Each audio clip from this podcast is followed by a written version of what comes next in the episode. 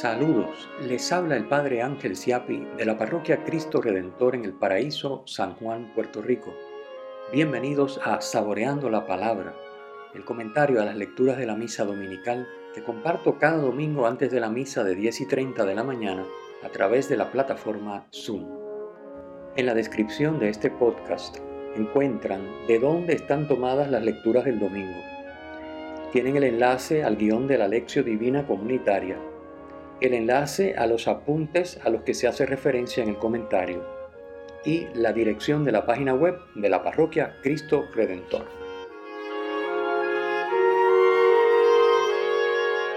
En el nombre del Padre, del Hijo y del Espíritu Santo.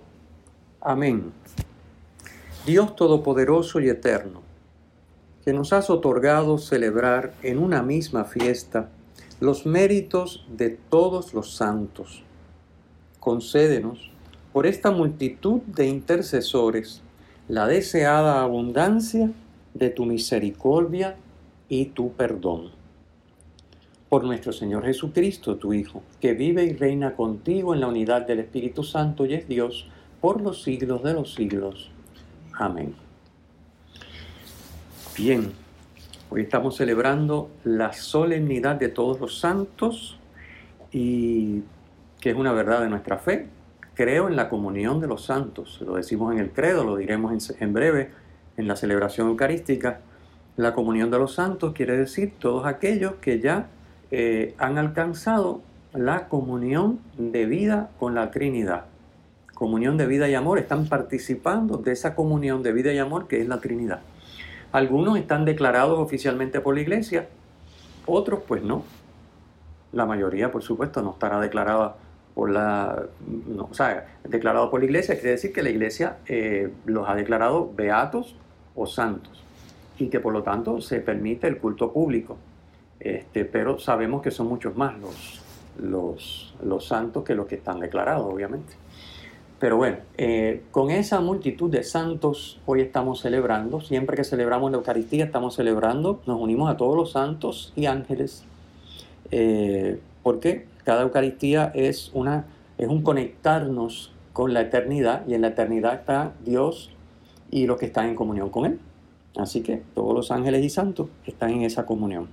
Así que esos santos son intercesores, por eso la iglesia los propone primero como modelo, los que ya están declarados santos obviamente, y luego como intercesores podemos acudir a ellos, porque de la misma manera que uno acude a una persona, hay gente que mm, piensa esto extraño, pero no tiene nada de extraño, de la misma manera que yo acudo aquí en la tierra a un amigo, este, para que, porque por su posición o su cercanía o sus características me pueda ayudar en un asunto, pues lo mismo acudo yo a un amigo que ya no es un amigo de la tierra, sino que es un amigo que está en la comunión de los santos, ya en la plenitud de vida y amor con Dios.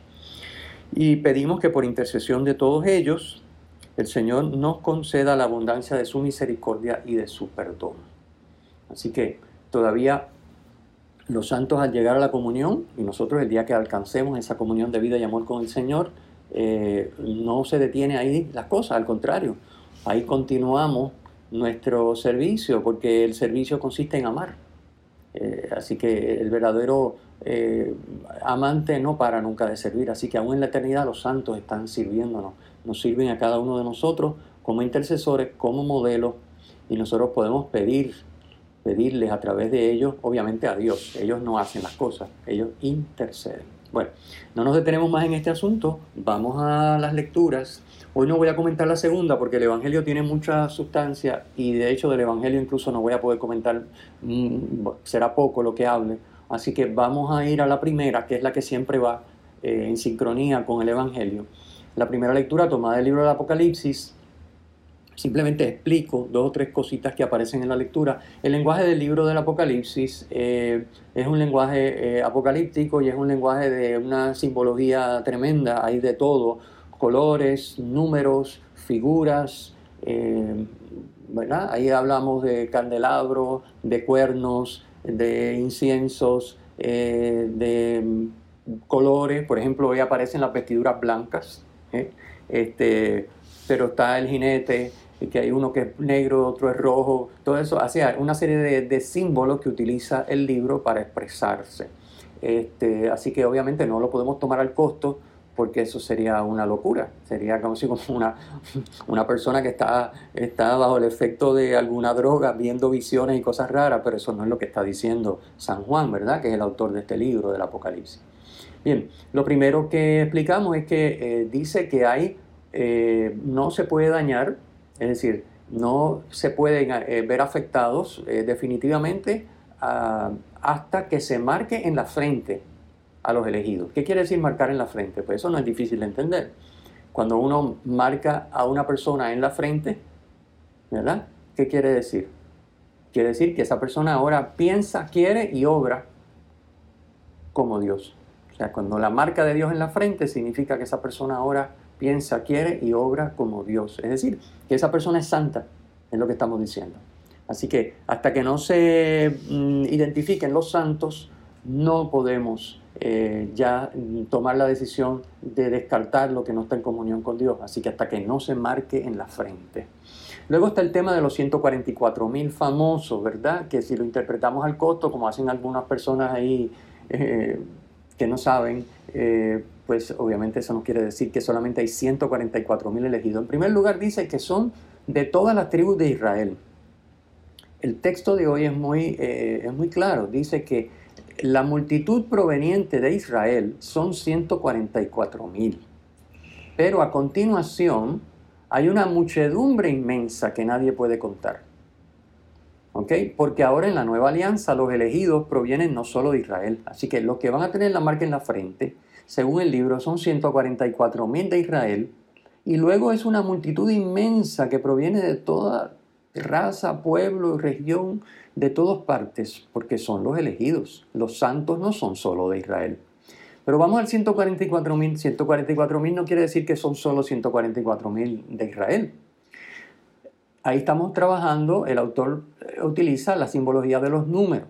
Significa, recordemos que el 12, el número 12, significa elección. Por eso son 12 los apóstoles. Podrían haber sido 13 o 14 pero Jesús escoge 12 porque el 12 en la Biblia significa elección. Entonces, por eso son 12 las tribus de Israel, porque son los elegidos para constituir el pueblo. Dios escoge su pueblo y se escoge 12 tribus para, para formar su pueblo. Así que porque 12 es el número que significa elección. Así que 144 mil quiere decir 12 tribus por 12 que significa elegidos, o sea, los elegidos de las 12 tribus y luego el número mil es también un número que es simbólico, significa multitud. Así que los 144 mil es un número que lo que significa, si lo fuéramos a escribir en palabras, sería los elegidos de las doce tribus en gran cantidad. La multitud de elegidos provenientes de Israel. Eso sería lo que significa 144 mil. Esto es importante eh, entenderlo. Y ya les hablé de las vestiduras blancas que significan la santidad. Y es interesante que el texto aclara que para tener las vestiduras blancas y cómo, y cómo alcanzan esas vestiduras blancas los, los elegidos. Pues para alcanzar esas vestiduras blancas es necesario superar la tribulación, dice el texto. Esos son los que vienen de la gran tribulación y han lavado sus mantos sus vestimentas, por eso están blancas, las han lavado en la sangre del cordero. Fíjense que esto desde el punto de vista material es absurdo, porque ¿cómo yo voy a lavar en sangre y va a quedar blanco? Es imposible, al contrario se ensucia. Pero esto es simbología lo que estamos hablando. ¿Por qué han lavado sus mantos en la sangre del cordero? Porque la sangre del cordero es la sangre de Cristo y ya recordamos que para el judío la sangre es la vida.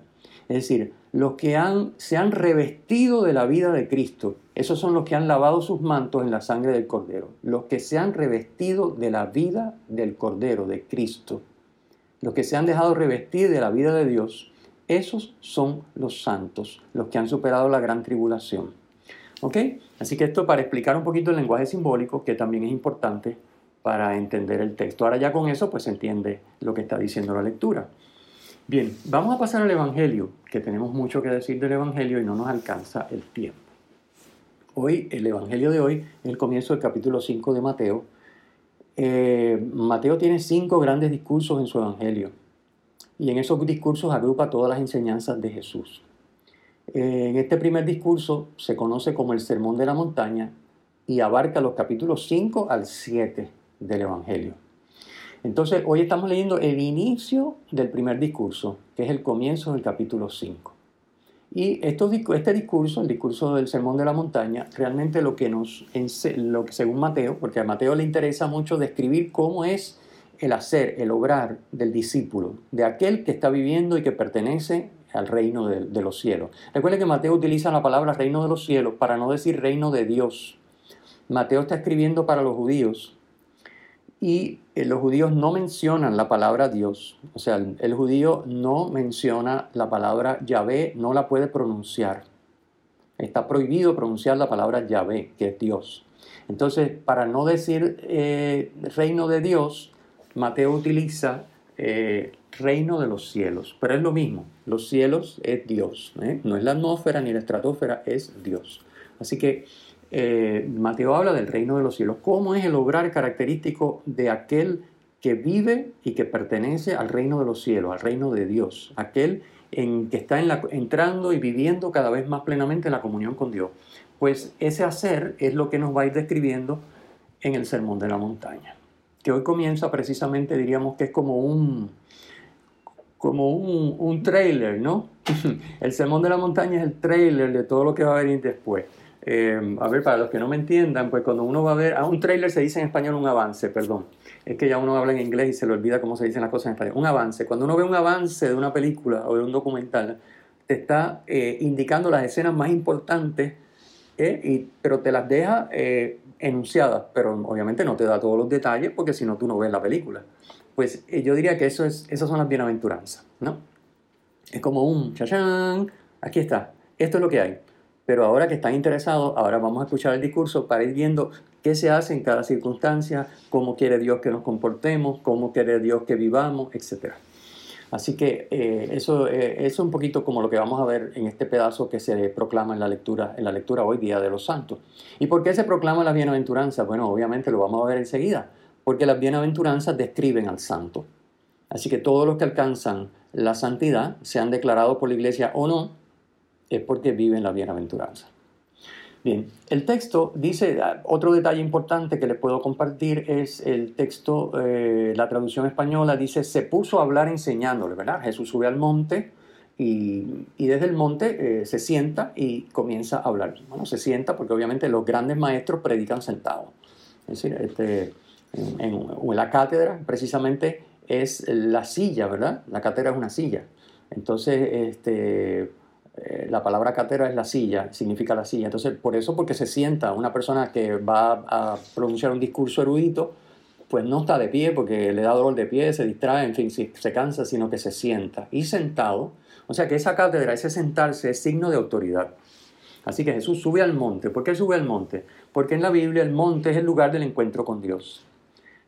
Es el lugar de la presencia de Dios. Así que Jesús desde el monte lo que nos está, Mateo nos está haciendo como una ambientación para que entendamos que Jesús sube al monte porque el que va a hablar desde el monte es Dios, porque el monte es el lugar de la presencia de Dios. Número uno, recuerden la transfiguración, ¿verdad? Es en un monte, no es en un llano, ni en un lago, es en un monte, porque el monte es el lugar de la presencia de Dios. Así que eh, Mateo nos dice, Dios va a hablar desde el lugar donde Él está presente, el monte, Dios se sienta porque es signo de autoridad.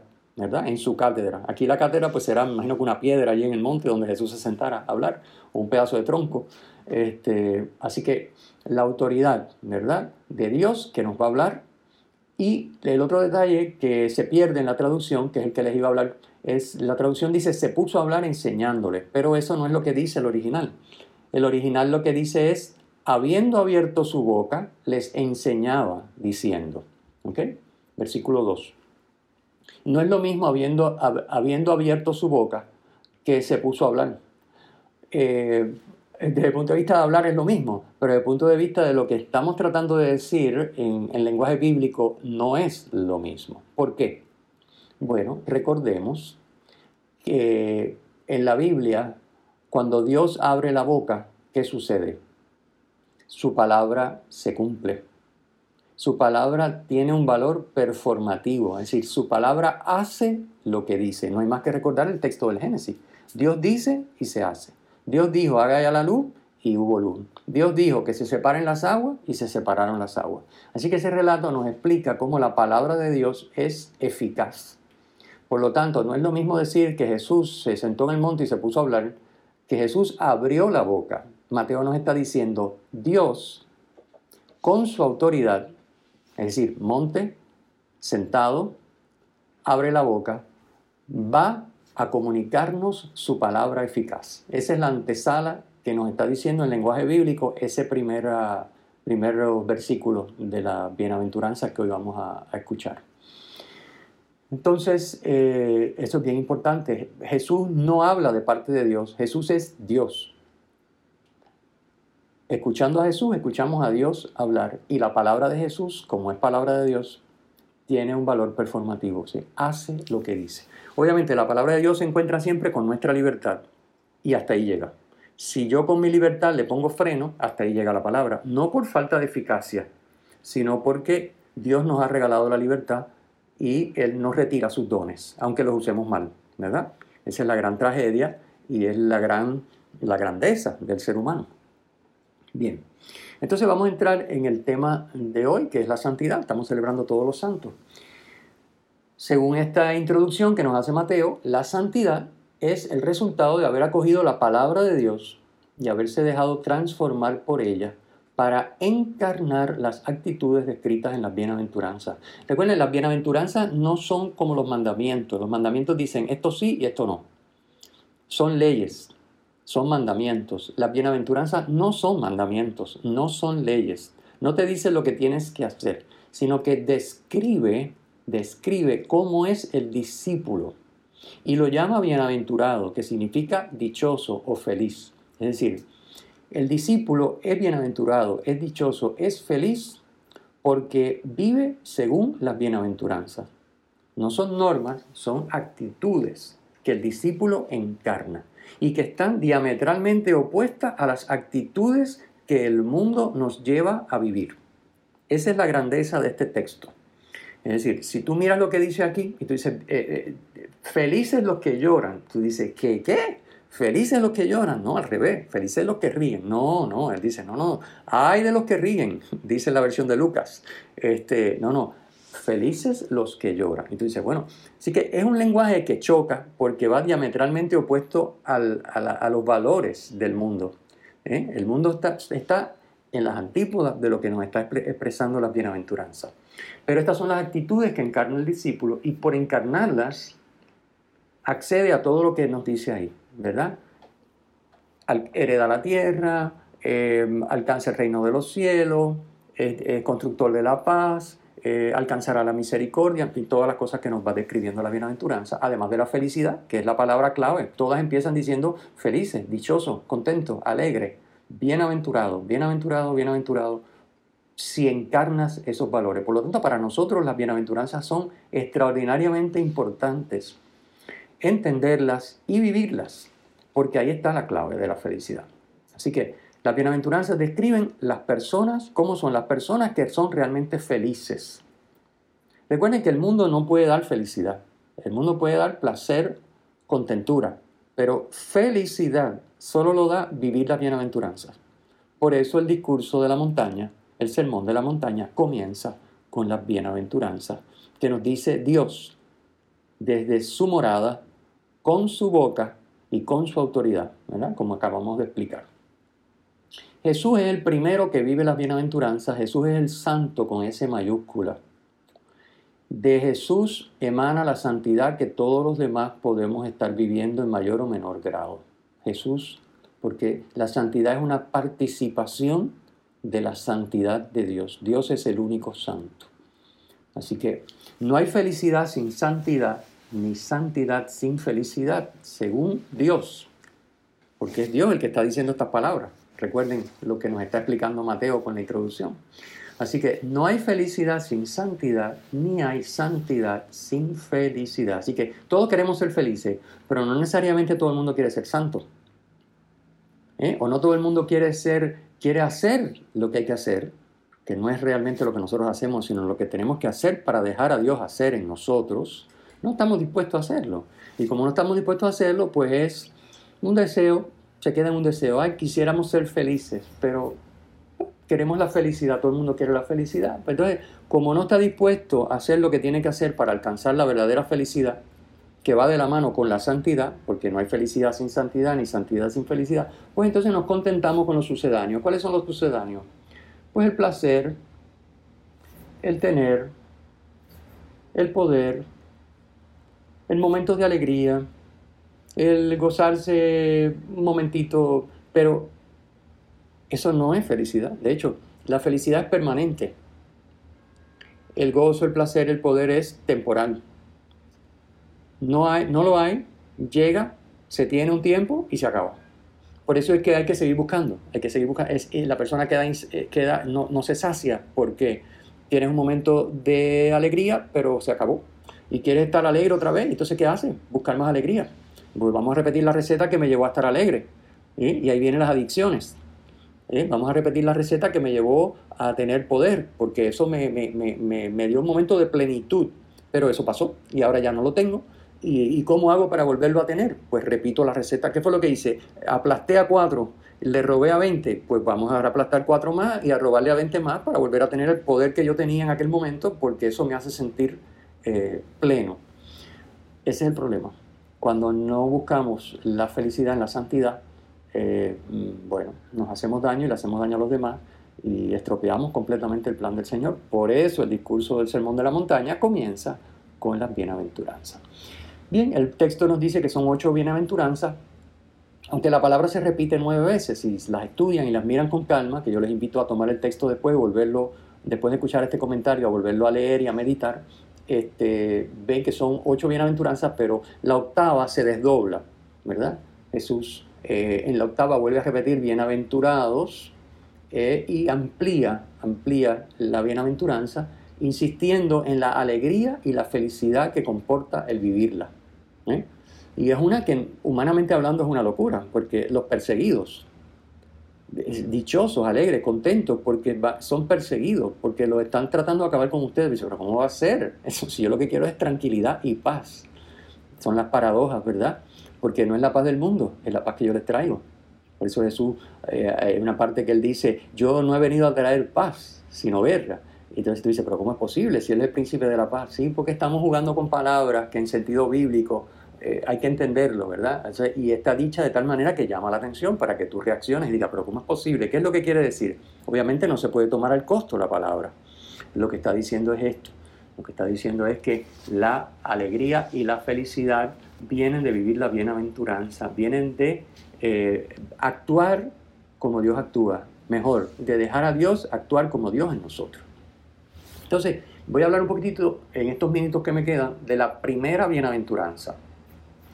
¿Por qué? Porque, eh, obviamente porque son ocho y, no hay tiempo.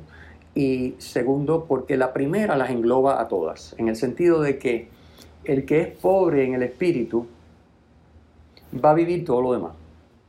Eh, todas las demás bienaventuranzas van a estar incluidas eh, en, porque si no se es pobre de espíritu, no se va a ser misericordioso, no se va a trabajar por la paz, no se va a ser limpio de corazón, etcétera, etcétera, etcétera. Este, y a la misma vez, para poder trabajar por la paz, para poder ser limpio de corazón, para poder ser misericordioso, hay que ser pobre en el espíritu. Así que esta de alguna manera resume todo. Y yo lo que voy a hacer es comentarles o compartirles textos del padre Jacques Philippe, que es una maravilla y que yo les recomiendo. Eh, estos textos que les pongo aquí en el comentario en el, documento que acompaña este comentario, están tomados del libro eh, titulado La felicidad donde no se espera, del padre Jacques Philippe. Y entonces, este, ¿por qué es así? Eh, el mundo espera la felicidad y la busca donde no la va a encontrar. Por eso es que acaba, acabamos eh, insaciados, adictos a lo que, porque no vamos a encontrar la felicidad, porque eso no lo produce. Entonces, la verdadera felicidad no es adictiva, al contrario, es difusiva. Tú quieres que otros la tengan. No te la quieres para ti, la quieres para compartir.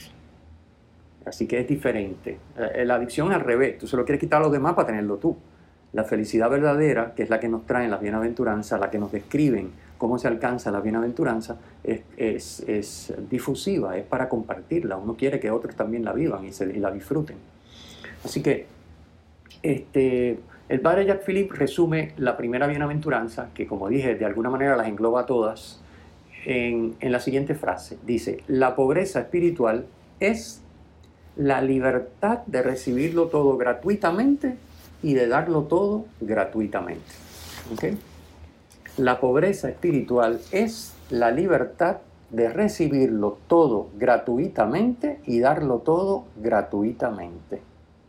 Esta es una definición tremenda. Eh, los que estamos en la corresponsabilidad nos damos cuenta de que esto es esencial. O sea, la corresponsabilidad es tratar de recibirlo todo gratuitamente, digo, de acoplarse uno, porque todo lo recibimos gratuitamente y todos estamos llamados a darlo gratuitamente, pero ir dejándonos transformar por Dios para vivir esto, eso es lo que persigue la espiritualidad de la corresponsabilidad. Este, y como les pongo aquí, conviene tomar conciencia de que en ese todo, recibirlo todo y darlo todo, la palabra todo, esas cuatro letras maravillosas, incluyen todo. Todo quiere decir el tiempo. El tiempo se recibe gratuitamente y se debe dar gratuitamente. Nuestro cuerpo, nuestras capacidades, nuestros conocimientos, nuestras relaciones, nuestras posiciones, nuestros bienes, nuestra reputación, nuestros logros, todo, absolutamente todo lo que ustedes quieran poner, menos el pecado, todo lo demás se recibe de Dios gratuitamente. Y Él nos invita a compartirlo, a darlo gratuitamente. Pero darlo no quiere decir votarlo. Darlo no quiere decir hacer con él lo que yo quiero. ¿Qué quiere decir darlo gratuitamente? Quiere decir hacer la voluntad de Dios con todo. Eso es darlo. Es entregarle lo que Dios me ha dado de vuelta a Dios. Pero no es necesariamente privarme de eso. Al contrario, es conservarlo, como muy bien explica Jesús en el Evangelio. El que quiera salvar su vida, el que quiera aferrarse a lo que Dios le ha dado y hacer con ello lo que quiere, pensando que con eso alcanza felicidad, ese lo va a perder todo. Pero el que sea capaz de entregarlo, ¿qué quiere decir entregarlo? Pues no quiere decir que voy a regalar mi vida, que voy a regalar mis bienes, que, no necesariamente. Quiere decir que voy a hacer la voluntad de Dios con todo lo que Él me ha dado. Eso es dar la vida. El que dé la vida por mí y por el Evangelio, es decir, el que siga lo que yo les estoy diciendo y haga con lo que Dios le ha dado lo que yo le digo, ese conservará todo, conservará su vida, conservará sus bienes, conservará su reputación, aunque aquí en la tierra parezca todo lo contrario, un poquito como el libro de Job, parece que se fue todo a pique y no quedó nada y se hizo polvo, pero resultó que no, ¿verdad? Así que esa es la idea. Bien, y mm, termino ya con algunas ideas yo les dejo ya esta segunda página del documento que acompaña el comentario para que ustedes la lean. Y más aún, les invito a leer el libro completo. El libro es precioso. La felicidad donde no se espera del padre Jacques Philippe. Léanlo. Ese libro vale la pena leerlo, meditarlo, disfrutarlo. Es extraordinario.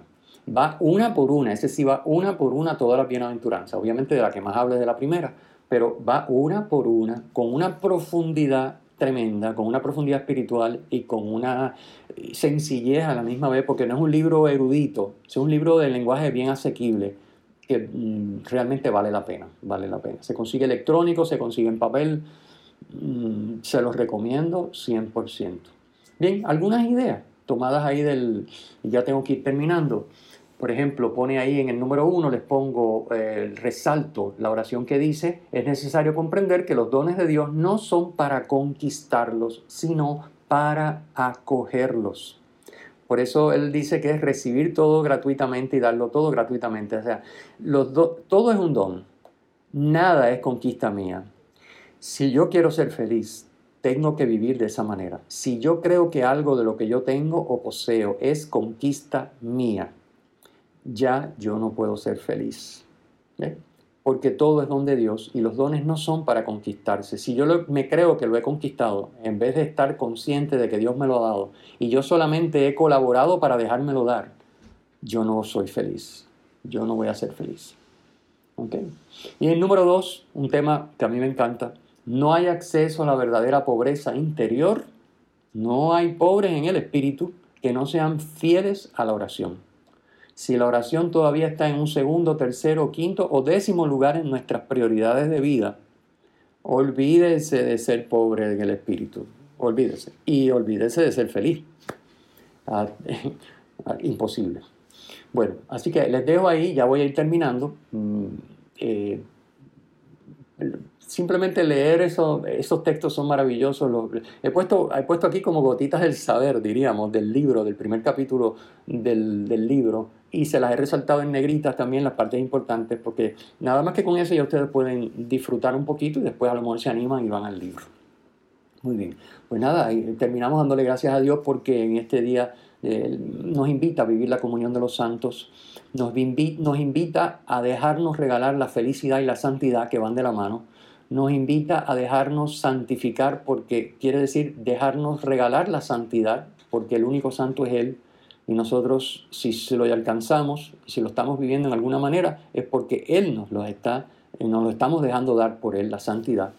Y la descripción del santo es precisamente la descripción que hacen las bienaventuranzas del discípulo del reino. Así que con esto le damos gracias al Señor y terminamos con la bendición. Que el Señor esté con ustedes y con tu espíritu, que la bendición de Dios Todopoderoso, Padre, Hijo y Espíritu Santo, descienda sobre ustedes y les acompañe siempre. Amén. Amén.